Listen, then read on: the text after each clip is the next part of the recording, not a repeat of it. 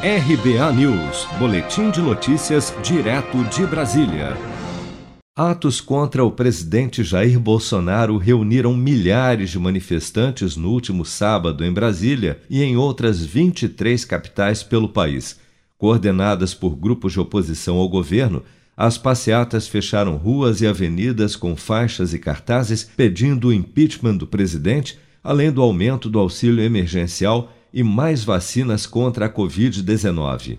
Em São Paulo, os atos bloquearam os dois sentidos da Avenida Paulista e ao menos sete quarteirões da via foram tomados por manifestantes desde o início da tarde até as primeiras horas da noite deste sábado.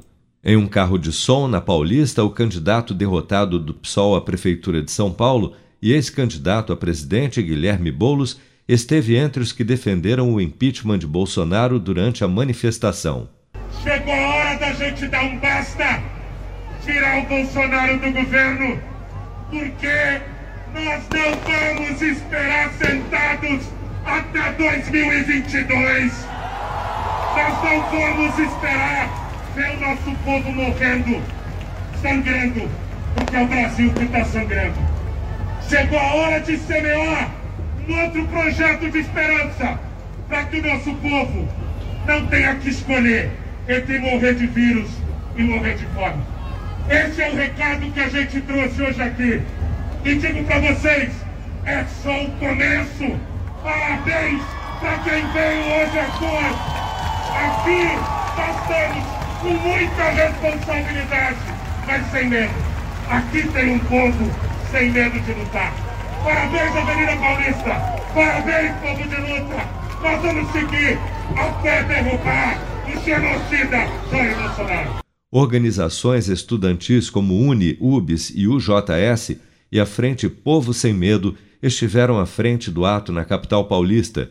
Sob gritos de Fora Bolsonaro e genocida, estudantes sustentavam cadeiras sobre as cabeças, reivindicando mais verba para a educação, enquanto em outro ponto da manifestação, um boneco inflável ironizando o presidente Bolsonaro e batizado pelos manifestantes de Capitão Cloroquino foi erguido por integrantes do movimento Fora Bolsonaro, acredito, e virou atração no protesto na Avenida Paulista.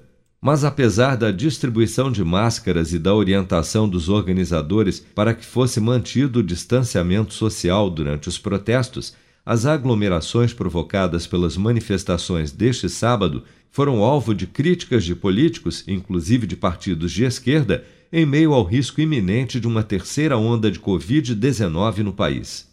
Seja para conquistar sonhos ou estar seguro em caso de imprevistos, conte com a poupança do Sicredi. A gente trabalha para cuidar de você, da sua família e proteger as suas conquistas. Se puder, comece a poupar hoje mesmo. Procure a agência Sicredi mais próxima e abra sua poupança. Sicredi, gente que coopera cresce.